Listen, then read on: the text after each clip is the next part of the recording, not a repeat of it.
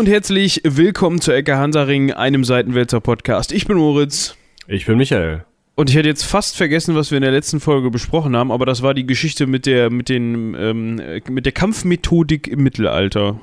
Ja, das stimmt. Wobei äh, wir nochmal eine Folge über Kampftaktik aufnehmen müssen, definitiv, weil äh, besonders über die Veränderungen von taktischen äh, Maßnahmen, weil uns da ein Fan ins Gewissen redete. Ja, aber ich, ich würde sagen, das war ja, da das ja sowieso so ein kunterbunter, spontaner Mix war, den wir da aufgenommen haben, äh, konnten wir da jetzt ja nicht auf alles so mega detailliert eingehen.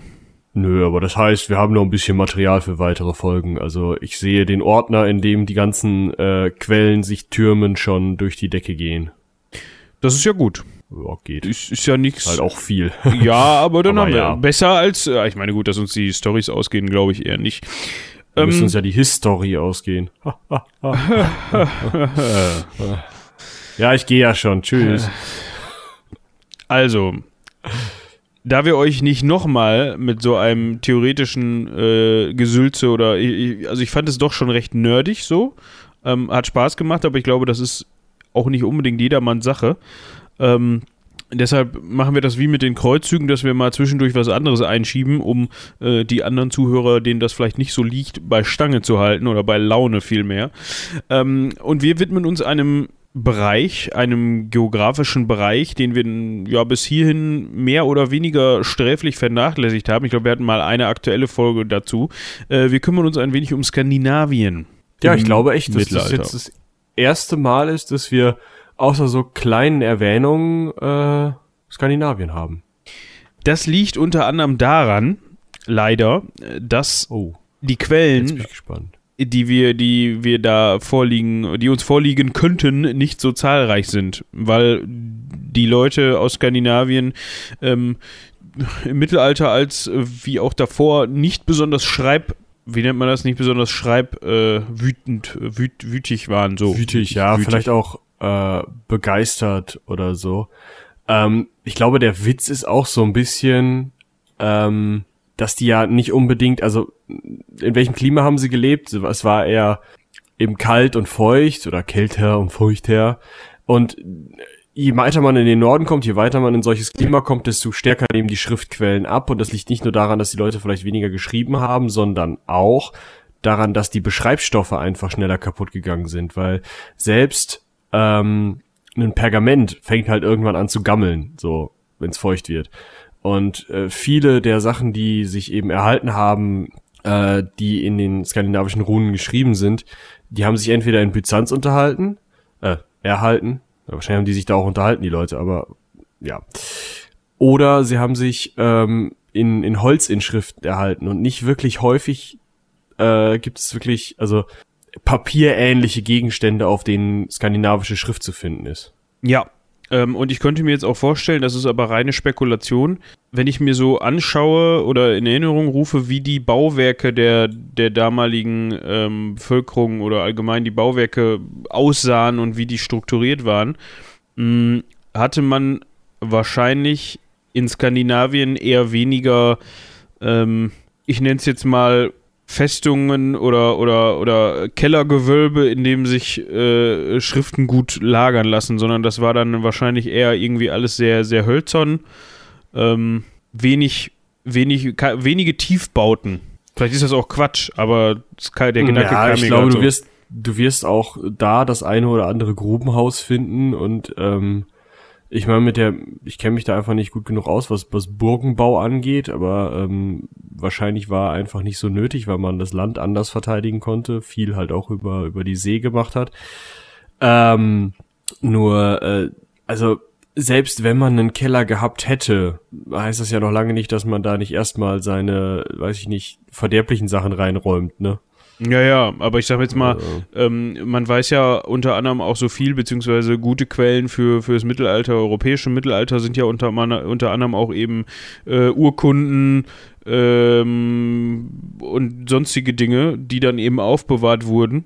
Und, In ähm, Klöstern meist, ja. In Klöstern, so. Und ähm, die, die wurden in Klöstern aufbewahrt, beziehungsweise wurden aufbewahrt im Sinne von bis heute äh, oder sind uns heute erhalten, weil die da auch sicher aufbewahrt wurden. Und das ja, hat wir ja haben ja eine spätere Christina Christianisierung dort, wir haben eine äh, andere Klosterstruktur, wenn überhaupt, je nachdem. Wir haben halt eine andere Baustruktur, wenn du ein Kloster baust, dann im Zweifel auch aus Holz, die ganzen alten Kirchen sind aus Holz, ja. Ja. Stehst du da. da kann das halt auch mal abbrennen im Zweifel. So ein Kellergewölbe, da kann dir auch die Kirche drüber wegbrennen oder keine Ahnung, das, das Haus, was da drauf steht, aber wenn du Glück hast, kommst du dann an die Sachen noch ran.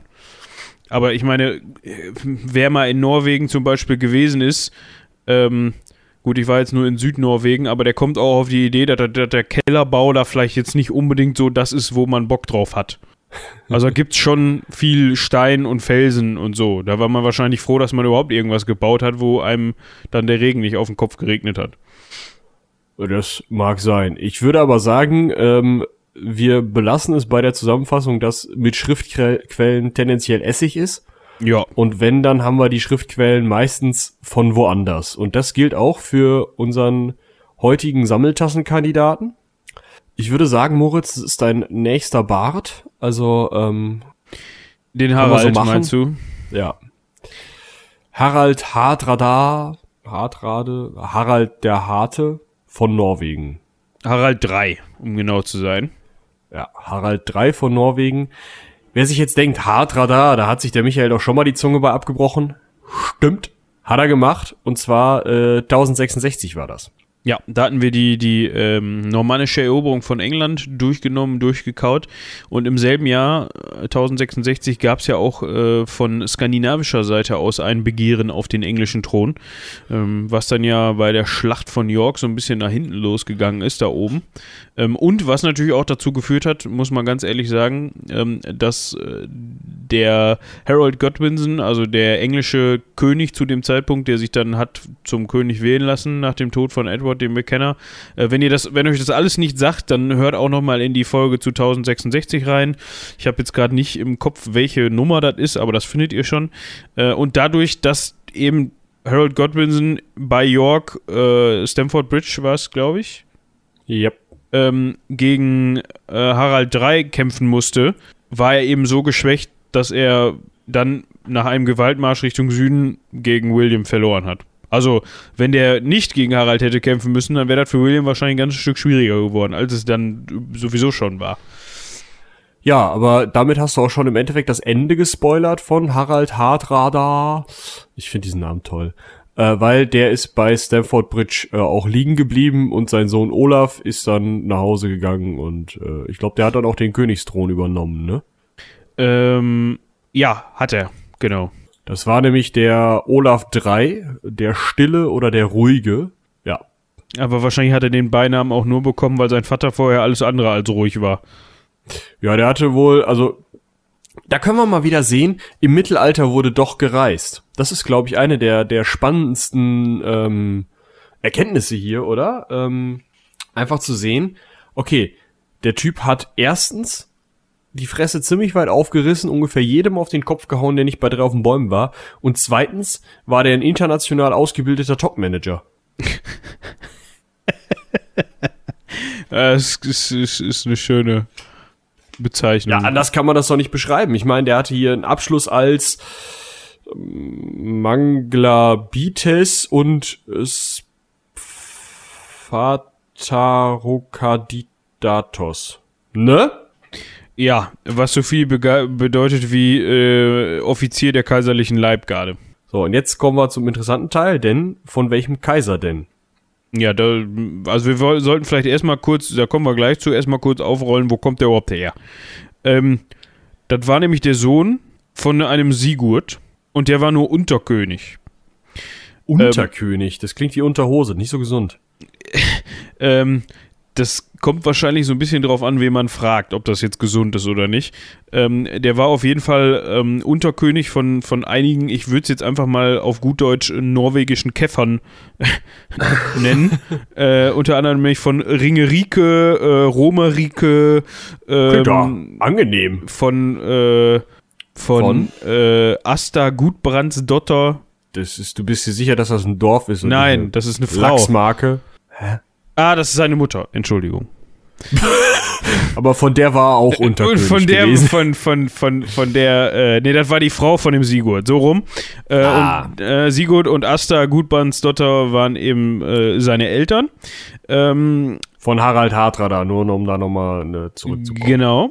Ähm, und die seine Mutter, also die Asta, war ebenfalls die Mutter von König Olaf II., äh, dem Heiligen. Äh, und das war nämlich sein Halbbruder. So wird nämlich ein Schuh draus. Ah, sein Halbbruder, weil äh, der erste Mann von dieser Asta verstorben ist und dann die diesen Unterkönig geheiratet hatte. Ja, genau. Ah, und der Halbbruder, Olaf der Dicke. Steht Olaf, so. Olaf Digre. Oder Digre, ja, genau. Ja, der Dicke. Äh, über den hatte sich der, ähm, der Harald Hardrada äh, dann irgendwie zum König irgendwo gemacht oder was? Weil der war ja König 3 von Norwegen, also Harald 3. Ja, noch nicht ganz. Äh, erstmal ähm, hat er im Alter von 15, musste er Norwegen ziemlich äh, abrupt verlassen. Mm, Oh. Weil, weil der hatte sich nämlich ähm, äh, natürlich mit seinem Halbbruder zusammengetan und stand natürlich auf seiner Seite. Ähm, und bei der Schlacht von äh, Stiklestad, Schön. äh, das war im Jahr 1030, äh, hatte er mit seinem Bruder Nach zusammen. Fall. Was? Äh, Genau, hatte er mit seinem Bruder zusammen gekämpft. Ähm, Gegen wen und warum und äh, was machte der Unterkönig da? Wer war überhaupt Unterkönig? War Olaf zu dem Zeitpunkt Unterkönig? Nee. nee, Unterkönig, keine Ahnung, Unterkönig ist ja nur ein Unterkönig. Olaf war König, der war nicht ein Unterkönig. Ja, gut. Also das heißt, wir haben da, ich habe das gerade nachgelesen, ein Bauernheer, das diesen Olaf und eben auch den Harald dann schlägt. Der Olaf kommt dabei um. Und die Bauern sagen halt, hör mal zu, hier Christianisierung, könnt ihr euch mal eine Pfeife rauchen. Ähm, und äh, wo Olaf schon mal tot ist, da kannst Harald du dich auch direkt mal verzwiebeln. Also die Bauern waren gegen die Christianisierung. Ja, so sieht das hier aus. Weil hier, also, was ich jetzt hier aufhab, ist, ähm, ähm, die Schlacht von Stiglestad besiegelte endgültig die vollständige Christianisierung und die Reichswerdung Norwegens. Ja, aber wer ist denn dann König geworden? Das ist alle ein bisschen kompliziert hier, ne? Eieieiei. Also vorbereitet wie so ein, ne? Ja, war halt nur die Schlacht von Stiglestad, über die wir hier gerade reden. Oder stolpern vielmehr. Hier. Ah, nee. Ah, ich hab's jetzt. So. Es war nämlich so, dass der äh, Olaf äh, zwar bei der Schlacht verlor, also sein Leben, aber die Schlacht nicht verlor, nämlich. Und damit äh, ist es war es dann halt möglich, dass der ähm, dass, dass das christliche Heer, das waren großteils Schweden, die gegen die Norweger gekämpft haben, deren König Olaf ja war. Und ähm, diese Norweger wollten halt die Christianisierung verhindern unter einigen ähm, ja örtlichen Unterholzpotentaten kann man das vielleicht nennen. Ähm, und äh, der ähm, Olaf hatte das eben mit der Hilfe von schwedischen Truppen hingekriegt, ohne sein Leben dabei zu behalten, diese Norweger zu schlagen, woraufhin dann Knut der Große in diese Lücke gestoßen ist. Okay. Ähm, weil nämlich scheinbar Knut, der war zu dem Zeitpunkt, glaube ich, schon Mitherrscher über Teile von Schweden. Ah, okay. So wird ein Schuh draus. Ja, okay. Ähm, ja, über den reden wir gleich nochmal. Äh, den ähm, Knut den Großen. Okay. Auf jeden Fall ähm, ist der äh, Harald nach dieser Schlacht zunächst erstmal nach ähm, Novgorod gegangen. Mhm, Also Novgorod. ha- halten wir nochmal fest, äh, der Harald hatte mit seinem Bruder diese Schlacht geschlagen, wollte Norwegen christianisieren. Die Norweger wollten sich nicht christianisieren lassen. Man hat die Schlacht gewonnen, aber Harald ist dann trotzdem mal gegangen, vorsichtshalber. Ja, so würde ich das verstehen. Okay. Und dann ist er nach Novgorod. Ja, kann man mal machen. Ist ja auch in der Nähe. Äh, christliches, ähm, wie- heißt der Titel da? Äh, Großfürst. Ha. Äh, christliches Großfürstentum, Novgorod, beziehungsweise ähm, der gute Herr, der da äh, der erste Arbeitgeber von Harald war, war Jaroslav Jetzt breche ich mir wieder einen ab. Wladimirovich, genannt Der Weise. Ja, Mutri oder so. Naja, auf jeden Fall äh, Sohn Wladimirs des Heiligen. Ich glaube, da wurde, wurde häufig geheiligt. Auf jeden Fall hatte der Jaroslav äh, eine Stelle für den 15-jährigen Harald III und hatte ihn da äh, als ja, Soldaten eingesetzt. Ne? Ja. Zum, zum Kämpfen. Zum Genfen, ja, okay. Ähm, danach ist er dann einen, einen Schritt weiter und äh, hat sich in Byzanz äh, Kaiser Michael äh, dem ähm, Vierten untergeordnet. Ja, das ist eine ganz interessante Story. Ähm, da möchte ich jetzt mal eben kurz einhaken, weil was zum macht er da unten?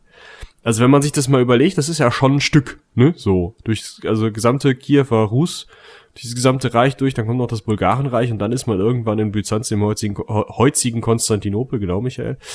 Ähm, das war aber zu dem Zeitpunkt äh, im Jahre mhm, sowas um 1000 paar 30, also 31, 32, schon recht gute Tradition.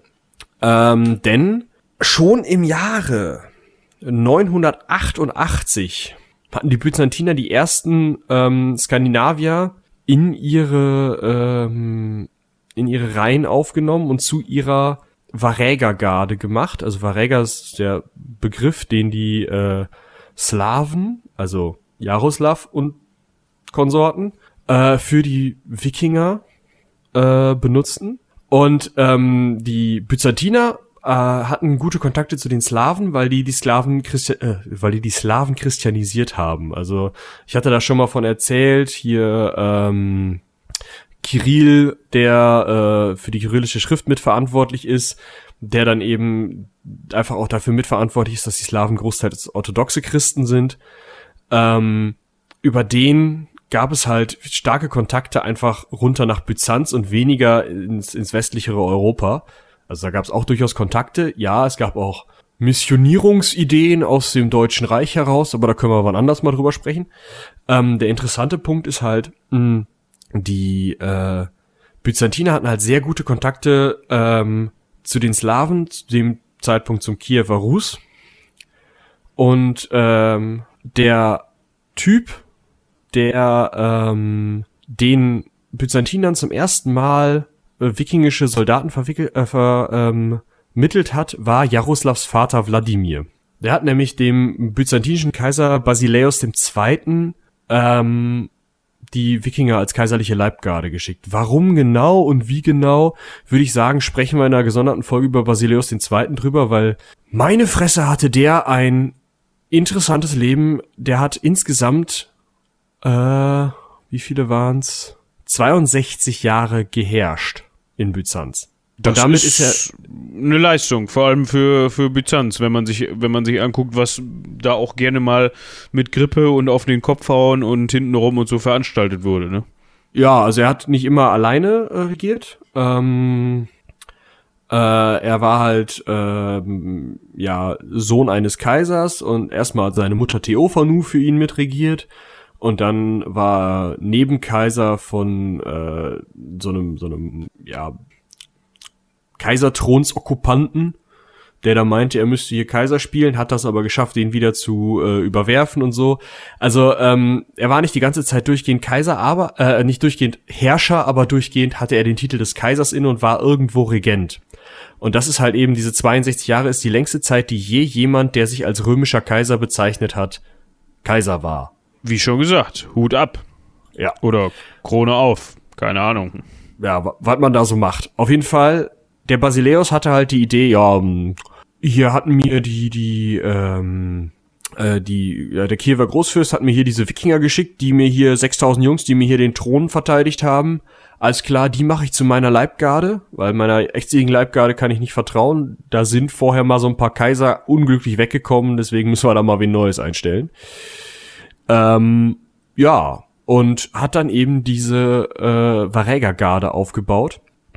Und in der hat äh, Harald Hardrada dann gedient eben den Kaisern Michael dem Vierten, Michael dem Fünften, der Kaiserin Zoe und äh, Konstantin dem Neunten, Ja. die allerdings alle relativ kurzfristig nur dran waren. ja. Ja, da hat er unter anderem dann an einem Feldzug nach Sizilien teilgenommen. Da hat er dann den Titel des äh, Manglabitis, äh, eines höheren Mitglieds der kaiserlichen Leibgarde, bekommen. Und wie Michi eben schon sagte, ähm, hat er auch den Offizier der kaiserlichen Leibgarde äh, gemacht. Das war dann eben der ähm, äh, Svataro-Kandidatos. Svataro-Kandidatos, ja. Ja, genau. Also da mit den Titeln, wir werden uns nochmal um Byzanz kümmern, das wird toll. Gesundheit. Ähm, ja, das wird super. Also, ähm, ja, egal. Auf jeden Fall, ähm, da hat er zum Beispiel einen Bulgarenaufstand niedergeschlagen, dass die Byzantiner sich mit den Bulgaren streiten, das ist eigentlich auch gute Tradition. Ähm, ja, auf jeden Fall hatte der also extrem viel Erfahrung auf dem Schlachtfeld gesammelt, hatte äh, eine sehr gut organisierte Armee in Aktion erlebt, hatte erlebt, wie ähm, ja sozusagen von Alters her, also aus so einem konservativen Gedankengut heraus halt ähm, ein Söldnerheer äh, geführt wurde von den byzantinischen ähm, Offizieren, aber dann trotzdem eben außerhalb, also von außerhalb angeworbene Söldner. Ähm, also der hatte halt schon irgendwie so einen Einblick in eine, in eine Art von Kriegsführung, die so vielleicht im Norden gar nicht besonders bekannt war, wo man sich wahrscheinlich dann doch eher mal mit kleineren Gruppen und größeren Äxten getroffen hat und einfach mal so das Ganze geregelt hat. Kurzen Dienstweg. Ja. Ähm, und weil er den, weil er den Jaroslav eher schon äh, ganz gut kannte, äh, aus Novgorod, also Jaroslav den ersten, von dem wir am Anfang gesprochen haben, also seinem ersten Arbeitgeber, ähm, hat er sich 42, also 1042 gedacht, oh, da ist gerade die Elisabeth frei.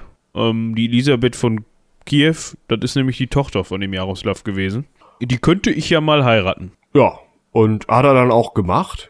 Und hatte dann also die Verbündeten in Byzanz, gut, die werden jetzt niemanden mitschicken, aber eben den Verbündeten Jaroslav von Kiew, der da echt ordentlich Gegend unter sich hatte, ähm, und hat sich dann noch mit äh, Sven Estrizon von Dänemark äh, verbündet, um hinzugehen und zu sagen, so hier, Magnus, mein Königreich, du Nuss. Warum hatte der ähm, Magnus dieses äh, Königreich? Äh, Magnus I, das war sein Neffe, genannt der Gute, ähm, oh. war ab 35 König, 1035 König. Äh, und das lag daran, dass äh, Knut der Große gestorben war, 1035. Ah, und dann hatte der Magnus einfach mal so übernommen. Ja, ich glaube, den hatte der sogar eingesetzt als ähm, Regent, weil der Knut sich, der ist zum Beispiel in England, was heißt zum Beispiel, der ist in England in äh, Shaftesbury äh, gestorben. Ähm, und ich glaube, den hatte er, wenn mich nicht alles täuscht, als äh, Regenten eingesetzt schon. Und dann hat der ähm, da mal eben das übernommen. Ah ja, ja gut, ne, also ich sag mal, äh, das, das, dieser Knut der Große hat ja so ein, so ein großes Nordseereich aufgebaut. Norwegen, kleine Teile von Schweden, Dänemark, kleine Teile von Norddeutschland, große Teile von England, aber ohne Wales und Schottland ähm, und ohne Cornwall. Ähm, da musst du halt auch einfach hingehen und so ein bisschen irgendwie gucken, dass du da äh, ja so ein bisschen Struktur reinkriegst und und einfach äh, dann auch Leute, die was können, an, an Stellen setzt. Du kannst ja nicht überall sein, ne? Eben, das ist ja auch, also das sieht man ja immer wieder bei großen Herrschern in, äh, in der Vergangenheit auch, keine Ahnung, ob es Alexander der Große ist, das ist natürlich jetzt ein Extrembeispiel, aber der hatte ja auch da seine, seine Satrapen, äh, die er eingesetzt hat. Ähm, oder oftmals dann den, den, den eigentlichen Herrscher von dem Gebiet dass er dann eingenommen hat, je nachdem, wie ihm die, der gepasst hat, dann da gelassen hat und gesagt hat, oh übrigens, du zahlst mir jetzt Summe X im Jahr und dann kommen wir ja. klar. Und wenn ich vorbeikomme, dann machst du lecker Essen oder so. Ja, ja gut, das ist ja ist ja auch äh, irgendwie relativ normaler Zustand da, dass man sagt, ja, ich habe dich jetzt unterworfen, du zahlst fertig. Ich habe übrigens gerade rausgefunden, der gute Magnus, der Magnus der Gute, der erste, der Magnus. Ja, ja. Ähm, der äh, war gar nicht ähm, eingesetzt von Knut dem Zweiten, sondern der äh, Sven Alfivason war eingesetzt von Knut dem Zweiten. Ist dann aber, als Knut gestorben ist, ähm, weggekommen. Ah. weil ähm, der Magnus äh, von Dänemark aus, der war schon als König von Dänemark eingesetzt zu dem Zeitpunkt. Ähm, oder wurde es dann? Nee. Er wurde dann König von, von äh, Dänemark, okay. Na, auf jeden Fall hatte der Magnus den, den äh, Sven da aus dem Weg geräumt, den Knut eingesetzt hatte und hatte dementsprechend dann ähm, ja die Herrschaft über Norwegen und Harald war halt der Meinung, hör mal, nur weil ich hier jetzt gerade im Ausland studiert habe, heißt das ja noch lange nicht, dass du hier König machen kannst. Genau. Ich verbünde mich mal mit dem dänischen König, da war, gab's nämlich doch noch einen anderen, äh, und, und hat gesagt, ja, pass mal auf, so nicht. geh da mal weg. Geh mal an eine Ja. Seite bei. Ähm, Ja, und Magnus so, kein Ding, ich gehe mal an eine Seite bei, nämlich bei König. Haha. Nee, wie heißt das? Herrschaft teilen, ja doch, bei König, also zu König, also mit König sozusagen. ja, anscheinend hatte der Harald dann dementsprechend schlagkräftige Argumente, um zu sagen, hör mal zu, Magnus, ähm, ich bin jetzt wieder da. Lass mal das Ganze zusammen machen, beziehungsweise die Herrschaft teilen. Äh, nachdem Magnus dann äh, totgestorben war, ähm, hat der Harald natürlich dann den Job alleine gemacht. Mm, Ist ja klar. Und wie man das für so einen Harald irgendwie sich denken kann, hat er äh, in den Folgejahren auch gerne mal dem einen oder anderen auf den Kopf gehauen, hier mal einen Krieg geführt, da mal einen Plünderungszug, äh, auch gerne mal gegen Dänemark geführt, weil mit dem hat er sich ja zwischenzeitlich mal äh, verbündet, äh, mit dem Sven äh, Estridsson Sven. dem Sven, genau. Ähm, Ja. Mit dem hatte er sich dann aber auch schon wieder überworfen. Das geht ja schnell, ne? Gerade mit den Dänen, da überwirft man sich ja gerne mal. Äh, sorry. ähm, und dann hat man halt auch gerne mal Plünderungszüge veranstaltet, vor allem halt auch, um sein Heer überhaupt unterhalten zu können. Na, also stehendes Heer kostet Geld, kostet Ressourcen. Ähm, und wenn denen langweilig wird, ist das auch nicht gut. Dementsprechend kann man auch mit diesem Heer dann dafür sorgen, dass das Heer sich quasi selbst trägt. Ne? Ja, also im Endeffekt trägt sich das Heer halt aus der Gegend, in der es gerade ist. Und es ist halt extrem entspannt, wenn das nicht die eigene Gegend ist. Ja, Das ist so. Das haben wir auch schon in den Kreuzzügen gelernt. Wenn der Byzantiner nicht zahlen will, dann lässt man den Byzantiner halt zahlen, ne? genau. Dann sorgt man dafür, dass der Byzantiner zahlt. Ähm, Genau. dann hatte er noch so ein bisschen Stress mit der Kirche. Ähm, also mit, ah, mit der ungut. römischen Kirche, genau. Ähm, da gab es unter anderem mal so Vorfälle, dass, ähm, dass man, dass er Bischöfe eingesetzt hat, äh, die gar nicht geweiht waren, sich aber gar nicht gedacht, also für ihn war das jetzt nicht so das Problem. Fand der Papst dann nicht so gut. Ja, da gab es dann gut, mal so dann einen bösen Brief. Ja, wurde mal auf Fingerchen geklopft, aber da gab es jetzt keine großen Konsequenzen mehr, ne? Also mal ein Ermahnungsbrief. Du, du, du, du, du. Ja, also man wurde jetzt nicht exkommuniziert oder so. Also ich weiß nicht, Ja, ob aber das, das damals noch nicht so üblich war oder ob man sich gedacht hat, ja, ja gut. nee, also exkommunizieren konnten die schon, ähm, aber das wird den, also im Zweifel, selbst wenn es passiert worden sein könnte, wird das den Harald nicht besonders interessiert haben, auch wenn man sich einfach mal anguckt, was für einen, was für ein Gedankengut sozusagen dahinter steckt, weil der Harald hatte ja von seinem 15. oder vielleicht 16., 17. Lebensjahr an in Byzanz gelernt.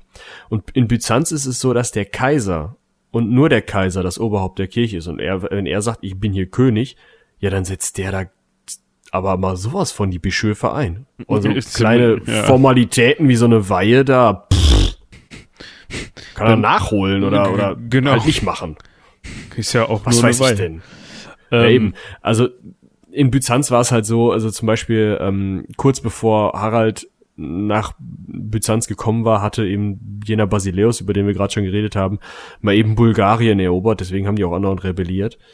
Ähm, und hatte da halt einfach mal eben den, das Kirchenoberhaupt ausgetauscht, das Land aufgeteilt in neu, eine neue Anzahl Bistümer und in jedem Bistum Bischof eingesetzt. So aus dem Verständnis heraus halt wird Harald halt auch seine Bischöfe eingesetzt haben. Ja, und das erkennt man auch ganz gut daran, wie er vorgegangen ist, äh, auch im eigenen Land. Mm, Da ging es dann vor allem äh, um Bezirke des Ostlandes, in dem er sich dann äh, auch oft mit den damals äh, ja da wohnenden, mit der da wohnenden Bevölkerung beziehungsweise mit den Fürsten äh, gekloppt hat. Ähm, das wurde auch unter anderem darauf zurückgeführt, dass sein Vorgänger, also jetzt nicht der Magnus, sondern ähm, der, der, Olaf, äh, Ach, der Olaf, noch der Olaf, ja, der hatte dann zum Beispiel den Obländern äh, Privilegien gegeben, dass die sich weitestgehend selbst verwalten dürfen. Ähm, und das wollte der Harald dann nicht. Also, ja, ist ja auch nachvollziehbar, ne? Das ist so lange praktisch, wie du ein Riesenreich hast. So Knut der Große wird gesagt haben, ja, verwaltet euch halt selber.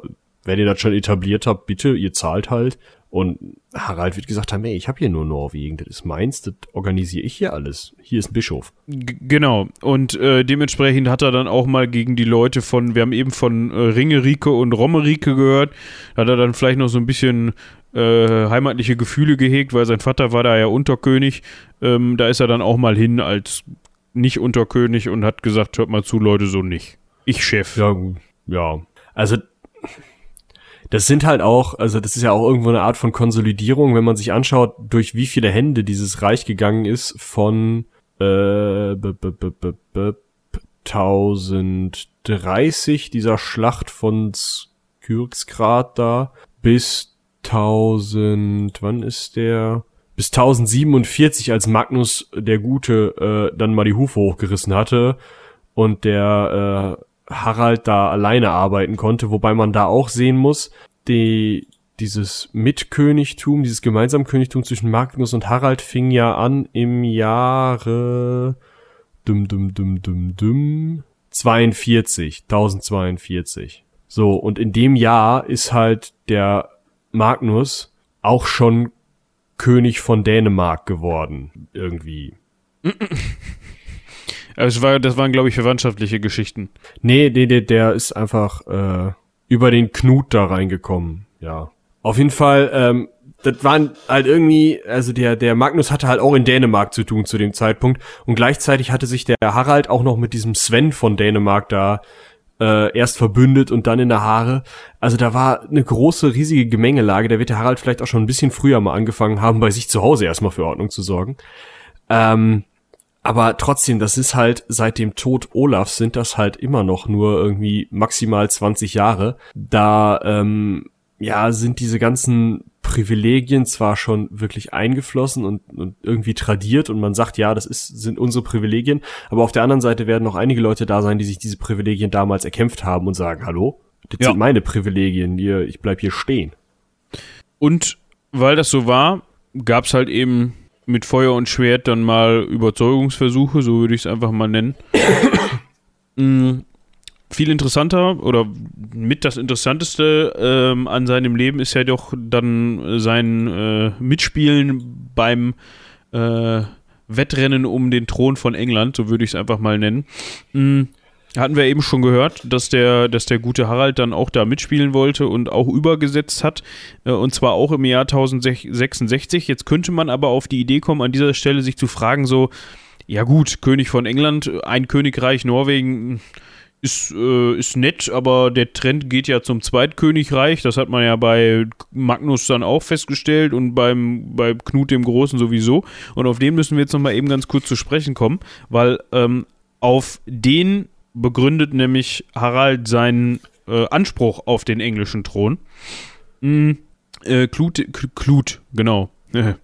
Knut der Große ist, war nämlich englischer König ähm, seit 1016.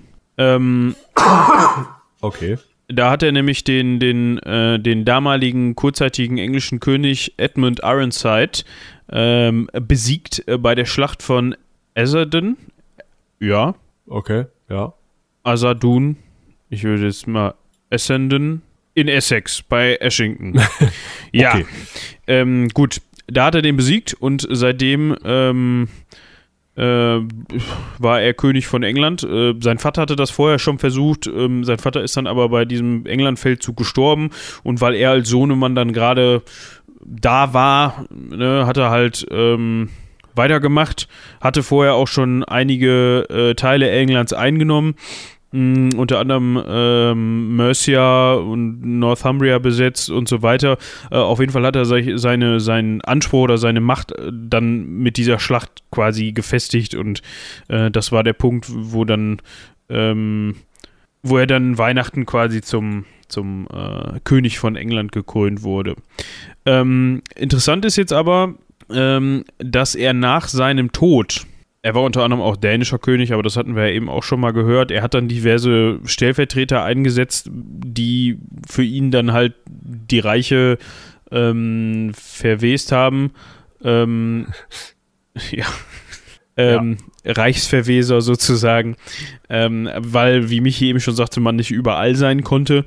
Mm, ähm, und nach also, seinem Tod, ja. 1035, ähm, hat er seine, äh, haben seine, seine Söhne äh, Harald und Hardiknut äh, Schöner das Name, Ganze ne? gemacht. Der, der, harte Knut, ja. Genau, von dem hatten wir auch schon mal gehört, glaube ich. Haben wir auch schon ja, mal der, drüber gesprochen. Der war ja auch schon mal zuständig gewesen da in äh, England. Ne? England, ja, genau. Also bis 1040 hat sein Sohn Harald regiert, der war wohl der Ältere, und bis äh, 1042 dann eben ähm, Hardiknut, ähm, sein jüngerer Sohn. Und danach, und den Herrn kennen wir nämlich, nach dem Tode Hardiknuts, ähm, hat sein Stiefsohn regiert und sein Stiefsohn war Edward der Bekenner. Von Knut, der Stiefsohn. Der Knut, der, der, der Stiefsohn von Knut, genau. Okay. Das war Edward der Bekenner. Und der ist dann ja kinderlos gestorben. Genau. Und dann, ja, war das Reich eigentlich, also, äh, vakant, ne? Also da konnte jeder, der mal wollte, in England da eigentlich was werden. Genau. Und da war ja Harold Godwinson, der dann der Meinung war, ja gut, ich bin jetzt gerade da, dann mache ich das halt auch eben.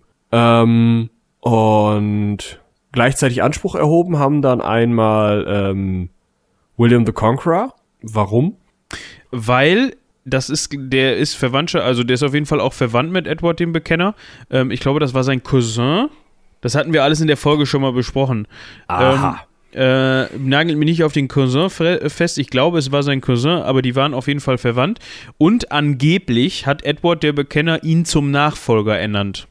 Ja, das hilft natürlich auch. Und auf der anderen Seite hat sich halt Harald Hartrer da gedacht, okay, ich bin jetzt der, der hier so kurz davor ist, äh, also fast im Endeffekt, also noch nicht ganz, aber schon, also soweit hier Knut zu beerben in Norwegen, in Dänemark und damit natürlich auch in England, ist ja klar.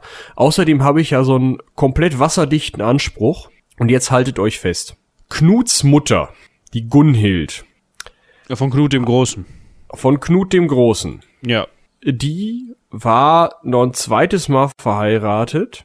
Und zwar mit Erik Segersol. Nachdem sie mit Knuts Vater oder bevor sie mit Knuts Vater verheiratet war. Ich vergleiche mal kurz die Daten. ähm, nachdem sie, äh, ne, bevor sie mit Knuts Vater verheiratet war. Also der Erik ist dann tot gestorben oder was? Der, der genau, der Erik ist tot gestorben und die Gunhild hat dann einfach den nächsten König von Dänemark, den Sven Gabelbart, auch nochmal geheiratet und mit dem dann Knut bekommen. Jetzt hatte sie aber schon aus erster Ehe mit dem Erik Segersal äh, einen Sohn namens Olof Skrötkonung. Gut, dass ja. du diesen Teil übernimmst. Und jetzt äh, wird nämlich, also der Olof, der hatte nämlich äh, Kinder. Und zwar unter anderem die äh, Inge Gerd. Ja. Und die Inge Gerd war eine Frau von, und jetzt kommt der Hammer, Jaroslav dem Weisen. Ach, und darauf und dem, begründet Harald seinen Dem Anspruch. seine Tochter, dem seine Tochter hat der Harald ja geheiratet. Das heißt, über die Linie der Mutter von Knut, dem ihren ersten Ehemann, deren Kind, dem seine Tochter, dessen Tochter. Oh Gott. Kann man jetzt diesen Anspruch begründen? Ich glaube aber, da wird wesentlich weniger ähm, drüber nachgedacht ja, worden sein. Ja, ich, ich glaube auch, dass da einfach gesagt wurde, ja, pass mal auf hier, ähm, ich bin jetzt König. Ich glaube, der hat mal vielleicht einmal vorsichtig irgendwen gefragt, der das wissen könnte, so nach dem Motto, sag mal, bin ich vielleicht mit dem verwandt? Und dann hat sich mal irgendeiner in den Keller gesetzt und in den nicht vorhandenen Keller und hat mal nachgeguckt, so ja, der und der und dann da und da. Ach, guck, was ein Zufall, ja, ihr seid auch noch über 37, du nicht direkt, aber deine Frau, die sind verwandt. Und dann hat er gesagt, ja, Mensch, das ist ja, Ne? Hätte ich ja längst. Vorbestimmung. ja, das jetzt der, der, äh, ähm, das müssen wir an dieser Stelle einfach nochmal eben nachgucken, weil es gerade wichtig ist. Ähm, äh, das wollte ich jetzt eben wissen. Ähm, wegen äh, Verwandtschaftsverhältnis zwischen Edward und äh, William. Äh, äh, gibt's da nie irgendwie einen, einen Bäumchen, einen Stammbaum? Ah, weiß ich jetzt nicht. Auf jeden Fall waren die verwandt. Ähm, Wenn es sein Cousin war, dann ist das ja auch, könnte man auf die Idee kommen, dass der Cousin des verstorbenen Königs vielleicht mehr Anricht hat als der, was wir eben durchgekaut haben. Der irgendwie über drei Ecken verwandte, nicht mal direkt verwandte, sondern der Mann von der, die über sieben Ecken verwandt ist mit dem, äh, mit dem, der mal König gewesen ist. So, ne? ja. Aber es ging da, glaube ich, weniger drum, wie du eben schon sagtest, sondern mehr darum, wer hat die schlagkräftigeren Argumente. Also wir können das Ganze auch nochmal andersrum kaspern, ne? Okay. Ich habe Angst. Die, die, die Tochter von Harald Hardrade war auch über ein paar Ecken mit dem Bruder von Knut verwandt. Weil die entsprechend geheiratet hat, oder was? Ja, ja, genau. Weil das geht ja nicht anders. Er kann ja nicht, Ja, genau. es kann ja nicht die Tochter verwandt sein, wenn er nicht verwandt nee, ist. Ne? nee, nee, also schon, schon äh, über, über der Heirat. Also die hatte einen Sohn von diesem äh, dänischen Sven da geheiratet, diesem König, der da mal dran mal nicht war, dem äh, den Magnus da ähm, erst beerbte und dann doch nicht mehr und so. ja. Wa- Was wir auf jeden Fall festhalten können, scheinbar äh, in Zeiten der, des ausgehenden Wikinger-Zeitalters war das kompliziert in, in, in der Nordsee. Und in der ja, Ostsee auch, aber nicht so mehr in der Nordsee, oder? Ja.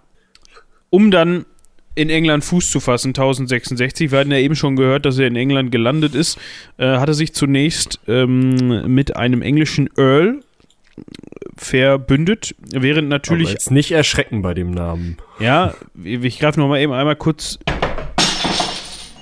nach dem Glas und schmeiße es den Tisch runter. Ich darf weniger gestikulieren hier beim, äh, beim, beim Podcasten. Egal, wir machen einfach weiter und überspielen das. äh, war eh hässlich, das Glas. Ähm, das ist ja gut. ähm, nachdem Edward dann gestorben ist, also Edward der Bekenner von England, hat der Harold Godwinson sich natürlich einen Tag später in England zum König krönen lassen, was geklappt hat, weil der war nun mal vor Ort. Sowohl William aus William I. aus der Normandie, also damals war er noch nicht der Erste, aber William von der Normandie, als auch der Harald III waren natürlich nicht vor Ort. Und wenn man jetzt die englischen Earls fragt, die dafür zuständig sind, diesen König vielleicht auch zu unterstützen, dann sagen die natürlich, ja, der Harold ist da, das ist ein Engländer, den kennen wir, der ist ganz äh, brauchbar. Bevor wir jetzt da irgendeinen so Normannen oder irgendeinen so einen, oh Gott bewahre, so einen, so Wilden aus Norwegen nehmen, dann nehmen wir lieber den Harold. Das hat den beiden anderen natürlich nicht gefallen. Dementsprechend hat man, ist man dann rübergefahren und zwar erst konnte der Harald rüberfahren. Weil die Winde, die den ähm, William daran gehindert haben, von der Normandie nach Norden zu fahren, waren natürlich für Harold, äh, für Harald, nicht für Harold, sondern für Har Harald, den Dritten, super, um von Norwegen nach England zu fahren. Wenn man sich das mal anguckt, so, das passt. Ähm, ja. Ja, dementsprechend hat er sich ver verbündet ähm, mit einem, mit dem Bruder von Harold. Ähm, und zwar hieß der, hatte der, man, man ist sich nicht so ganz sicher, wie man das jetzt ausspricht oder wie sein Name war. Manche sagen Toastig, Toasty, Toaste. Und also ich, also ich kenne ihn eigentlich als Toastig Godwinson.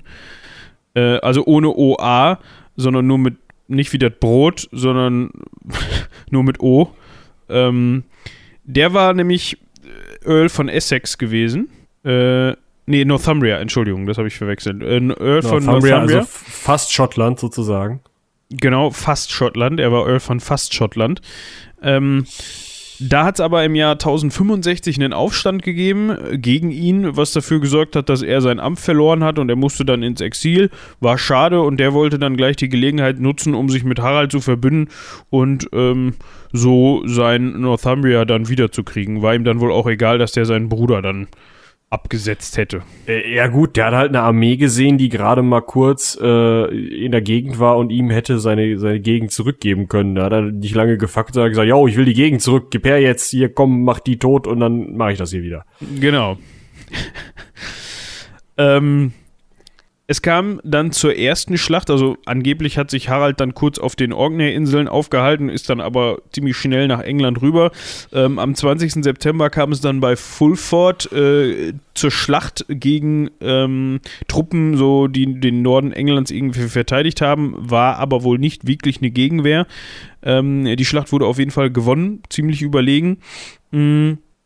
Danach hat er sich um York gekümmert, hat dann aber wohl nicht bedacht, dass Harold Godwinson mit seiner Armee relativ zügig schon in den Norden äh, vorstoßen konnte. Ähm, und wurde dann, wie gesagt, bei Stamford Bridge am 25. September, also fünf Tage nach der Stadt, äh, bei, äh, nach der Schlacht bei Fulford, ähm, von Harald zum einen überrascht und dann auch noch geschlagen. Ja.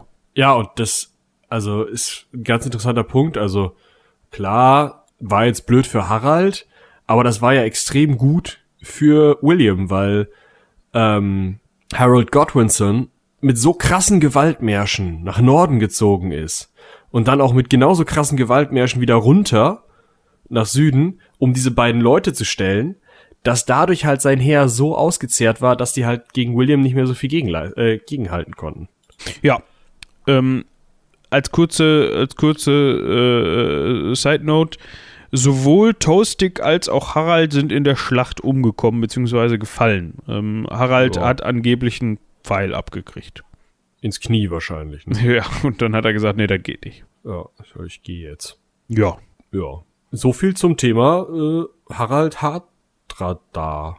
Ja, ich finde es ein bisschen, also ich finde es ein bisschen unrühmlich nach seiner ganzen Geschichte, weißt du, so nach dem Motto, hier äh, erst mit 15 Jahren schon in der Schlacht mit Olaf gekämpft, dann ins Exil gegangen, über, äh, äh, über Novgorod, über Byzanz, über äh, hier ausge ausgezeichneter Offizier in der, in der Leibgarde des Kaisers und dann zurückgekommen, Norwegen erobert, sich immer durchgesetzt, ne, und dann stirbst du, weil ein Pfeil abgriff, so. Hat es irgendwie. Ja, gut, aber vielleicht auch einfach, weil er sich ein bisschen übernommen hat, ne? Also ich meine, hätte ja auch erstmal irgendwie Dänemark sich zurückholen und konsolidieren können. Wäre auch eine Möglichkeit gewesen, aber er hat wahrscheinlich einfach die Gelegenheit in England gesehen ne, und gedacht, komm. Ja. ja, davon ist auszugehen. Ja. Und damit, und das ist vielleicht ganz interessant, ähm, das war ja der letzte wirklich mh, mm, ja, von einem König so ernstzunehmende Versuch, dass es halt wirklich dann noch zu einem nordischen Königtum in England hätte kommen können, äh, der von auch nur einer Art Erfolg gekrönt war. Gut, ich meine, er hat sich da umbringen lassen, aber ähm, dadurch ist ja England im Endeffekt an die Normandie gebunden worden, dadurch der hundertjährige Krieg und so. Vielleicht werden da so ein paar Sachen jetzt ein bisschen klarer, auch wenn ich ehrlich gesagt sagen muss, dass diese Verwandtschaftsverhältnisse der Könige von Dänemark, Norwegen und äh, Knut mir echt den letzten Nerv rauben. Ja, das ist wirklich ein bisschen speziell, ne? Also, wir hatten ja schon einige Neffen und Cousins und Mütter und Töchter und Omas und Opas, aber das ist nochmal was für, das ist was für Kenner, würde ich sagen. Ja, das ist was für Kenner, das kann man so nennen, ja. Sozusagen für B-Kenner, weil ja. das ist ja auch so ein Verwandtschaftsverhältnis. Ja, egal. Ihm nachgefolgt auf den norwegischen Thron ähm, ist sein Sohn. Ja, und der nannte sich Olaf. Ja, der erste hieß Magnus. Aber der war nicht viel Teil, der hat nicht an der Schlacht teilgenommen, glaube ich, ne? Äh, der, warte, warte, warte, warte, hat nicht Magnus an der Schlacht teilgenommen und dann relativ schnell die Hufe hochgerissen? Nee, okay. Magnus ist zu Hause geblieben, weil ähm, äh, Harald halt jemanden brauchte, der zu Hause aufpasst, weil er ja schlechte Erfahrungen damit gemacht hatte, wie das bei Knut funktioniert hat. Ja, ich setz mal hier diesen Dude in äh, Norwegen ein und diesen norwegischen Dude in Dänemark und äh, pff, okay, schade, geht nicht. Und deswegen hatte Harald sich gedacht, gut, das machen wir nicht. Wir setzen Magnus den Zweiten, ne, weil sein Mitkönig hieß ja auch Magnus, deswegen der Zweite, äh, seinen Sohn Magnus in Norwegen als König, als Mitkönig erstmal ein. Ne? Magnus als Mitkönig hat er ja schon gute Erfahrungen gemacht. Den lassen wir zu Hause und Olaf, hier, du kommst mit. Olaf ist dann mit, hat dann auch die Truppen wieder nach Hause gebracht nach der Niederlage bei ähm, Stamford Bridge. Genau, und ähm, dann hatte aber der äh, Magnus der Zweite dummerweise drei Jahre nach der Niederlage nichts Besseres zu tun, als die Hufe hochzureißen, sodass Olaf dann König geworden ist. Olaf der Stille, 1050 bis 1093. Ja, das ist ja auch ein bisschen was, ne? Ja. 43 Jahre. Also so, hat er, so lange Ist hat er gelebt. geworden. Ja. So lange hat Ja. er gelebt oder so lange hat er äh, regiert? Nee. Nee, so lange ist er. Ach, ist ja Quatsch, er- 1050 äh, sind ja 1000, ja, ja, nee. Aber ja, dann hat er bis zu seinem Tod regiert, denke ich mal, ne? Ja, Ist ja auch schon was. ja. Hat er. Gut. Ja. Wir ich hoffe, das wünschen war ihm, jetzt nicht zu verwirrend. Wir wünschen ihm eine angenehme Regierungszeit, Regierungszeit gehabt zu haben. Ja, ich, das können wir nochmal nachgucken. Ich, ich kann mir nicht vorstellen, dass da schon alle, alle Drops gelutscht sind. Ja. Ähm, an dieser Stelle noch so einen kleinen Rausschmeißer, was ich eben in der Vorbereitung gelesen habe. Äh, Harald der Dritte war zweimal verheiratet. Wir hatten von seiner ersten Ehefrau gehört, Elisabeth von Kiew. Ähm, ja, mit der war er ab 1044 verheiratet. Das war ja die Anspruchsträgerin. Genau, auf die er begründet hat, dass er. Äh, wann ist sie überhaupt? Ähm, was wäre interessant, wenn die da gar nicht mehr gelebt hätte, ne? Ja, wahrscheinlich hat auch einfach, wie gesagt, keiner nachgeguckt. Aber gut. Ja, es ist nicht leider nicht äh, wirklich äh, bekannt, wann die gestorben ist. Auf jeden Fall nach 1066 steht hier. Also, okay. Ähm, er hat dann aber nochmal geheiratet. Äh, und zwar äh, eine Tora, Tochter des Thorberg zu Gieske. Ähm, und wo wir gerade von Tora sprechen, wir kennen nicht nur Tora, die Tochter des Thorbergs zu Gieske, sondern wir kennen auch Tora, die tapfere Torwallerin, die äh, da vorkommt und mitspielt äh, beim Heldenpicknick. Und wenn das nicht die Überleitung des Jahrtausends war fürs Cross-Selling, dann, dann weiß ich nicht. Ihr Ja, ich würde sagen, wir sind überwältigt. Ihr könnt mich Mr. Cross-Sell nennen, eigentlich. Nee, lasst lieber. Auf jeden Fall, hört auch ins Heldenpicknick rein. Da befinden wir uns gerade in einer aktuellen Staffel. Ist das sieben? Ist das sechs? Sechs. Wir sind noch nicht ganz so weit. Bei mir ist es immer sieben im Kopf, weil ich, die, weil ich den Prolog mitzähle. Ähm, Ja, das sind ja auch anderthalb Stunden, ne? Und wenn du dann noch das äh, Weihnachtsspecial dazu zählst, da geht schon. Ja.